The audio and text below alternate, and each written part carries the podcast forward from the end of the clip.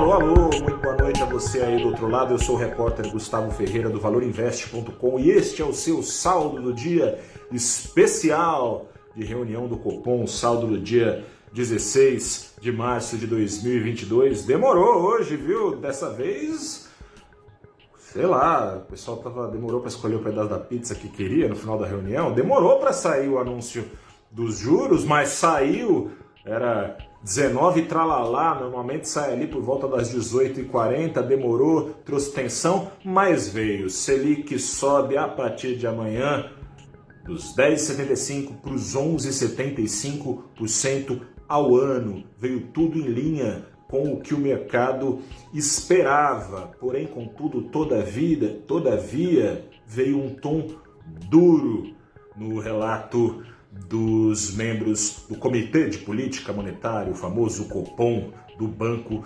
Central. Duro pelo seguinte, claro, não tinha como escapar de citar a guerra, guerra é, que, a bem da verdade, a gente não sabe quando vai acabar. Que acabe agora, no estalar de dedos, as sanções não acabam, ou seja, os choques de oferta estrangulada no mundo continuarão por mais tempo. O choque inflacionário mal chegou e o Banco Central deixou claro isso. Tem defasagem aí, ainda está por vir essa inflação e por isso o Banco Central não vai continuar descendo a régua dos ajustes, vinha sendo ajustada a Selic a cada reunião em um ponto e meio.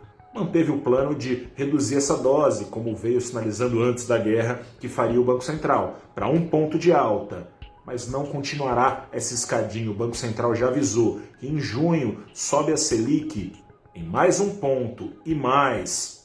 O Banco Central vinha avisando que a Selic iria, iria para um patamar significativamente contracionista. Agora o Banco Central avisa que a Selic irá para um patamar ainda mais contracionista do que estava previsto, portanto, esses 12,75 de juros previsto, previstos para junho ficaram pequenos. A Selic vai invadir, ao que tudo indica, o segundo semestre de 2022 sem ter chegado ao seu ponto de parada no ciclo de alta começado lá em março do ano passado a partir dos 2%. A Selic, portanto, deve invadir ah, os níveis de 13%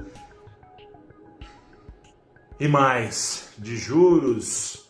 O cenário é esse, o cenário não é fácil, não é, é aquele que o Banco Central vinha projetando há 42 dias. Mudou e mudou e tende a mudar ainda mais. Ainda não se sabem quais serão os desdobramentos dessa guerra, nem quando vai acabar, nem se vai se espalhar para mais países, ou seja, mais inflação está por vir. Antes, o Banco Central americano, vale informar para você, também subiu os juros e também deixou a porta aberta. Para caso a economia americana não sofra sobressaltos, ou seja, não entre em rota contracionista, caso isso aconteça, para conter a inflação que deve acelerar ainda mais, pode também o Banco Central trazer altas de juros maiores do que aquela que praticou hoje de 0,25, tirando os juros americanos do nível zero que foram tocados lá no começo da crise, em março de 2020.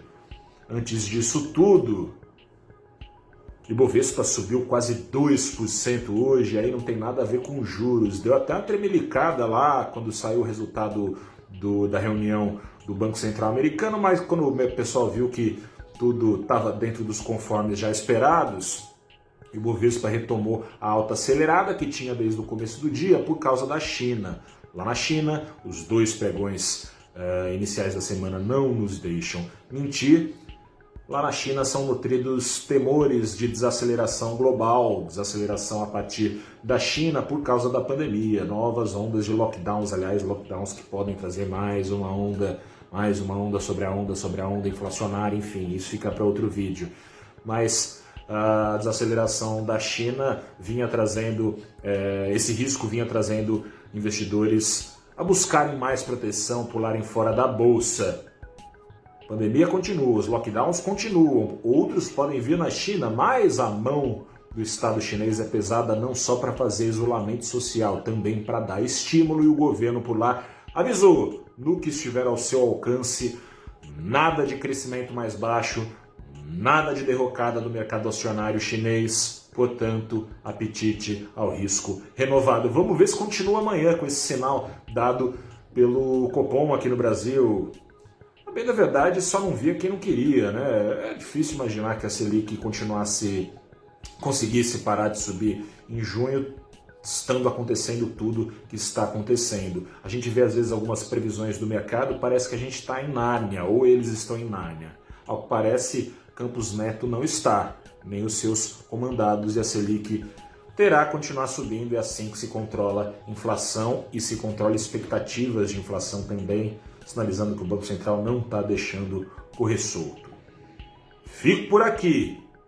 Vamos ver se o dólar fica por ali onde terminou hoje, à altura dos R$ 5,09, com a queda que teve de 1,28%. Aliás, vale a pena prestar atenção no dólar. Se o dólar cair, não quer dizer que está tudo bem, quer dizer que acham que os juros vai subir, vão subir ainda mais de modo a controlar o dólar. É o que vem ajudando também a controlar o dólar nesses últimos meses. Fique por aqui finalmente. Amanhã a gente conversa mais com a repercussão no mercado e nos ativos dessa decisão tomada pelo Banco Central do Brasil, que resolveu endurecer, perdendo ternura, o jogo contra a inflação por causa da guerra. Grande abraço, até a próxima e tchau.